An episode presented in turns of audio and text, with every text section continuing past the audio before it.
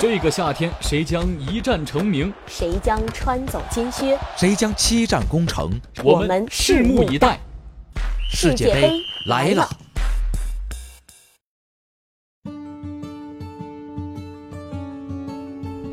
这里是新华 FM 世界杯特辑。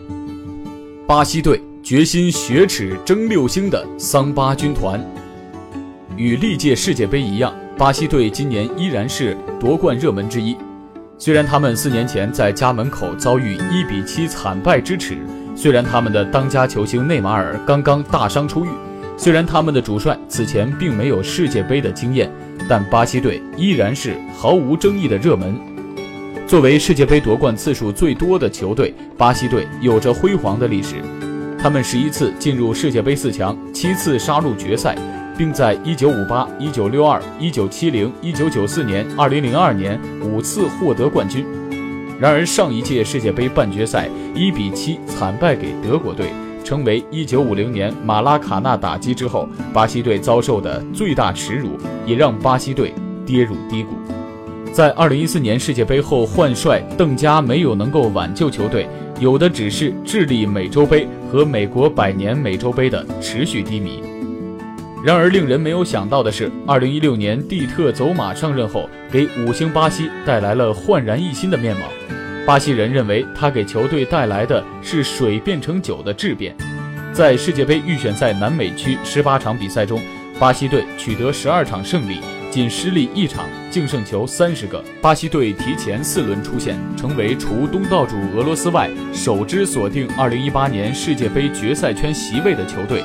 最终四十一分的成绩，创造了巴西队参加世界杯预选赛的历史，比第二名乌拉圭队领先了十分。毫无疑问，今年巴西队的目标又锁定了世界杯冠军。前世界足球先生罗纳尔多日前在电视节目中说：“对巴西来说，只有夺冠才是胜利，否则在半决赛和在小组赛被淘汰没有什么区别。”从今年巴西队制定的奖金发放办法也可以看出。今年世界杯的奖金分三档：挺进俄罗斯，进入决赛，获得冠军。在阵容上，蒂特从上任起就一直在调整，无论是巴西队在国内的集训阶段，还是在友谊赛，蒂特都没有公开让队员分组进行场上训练赛。也就是说，蒂特并不太想太早透露自己的战术，即使六月初世界杯前的最后两场友谊赛，蒂特也可能会继续调整。对蒂特来说，球员伤病是一大挑战。锋线上，头号球星内马尔的右脚并未完全恢复。虽然队医一再表示恢复状况好于预期，但内马尔本人承认自己还是有恐惧感。毕竟三个月没有踢比赛了，而且右脚还不能完成所有的动作。后防线上，谁来代替曾为国效力百场的阿尔维斯的位置，是集训和友谊赛中急需解决的问题。从目前来看，阿尔维斯的空缺会在达尼洛和弗拉戈纳两人中选定。达尼洛的优势是身高和体能，弗拉格纳是在蒂特喜欢的四后卫阵容中得心应手。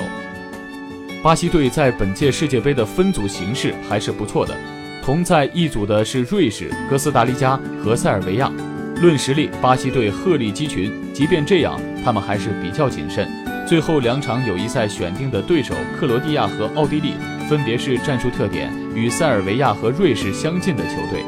小组赛后，只要正常发挥，整个下半区碰到强敌的机会也不是很多，因此顺利进入半决赛问题不大。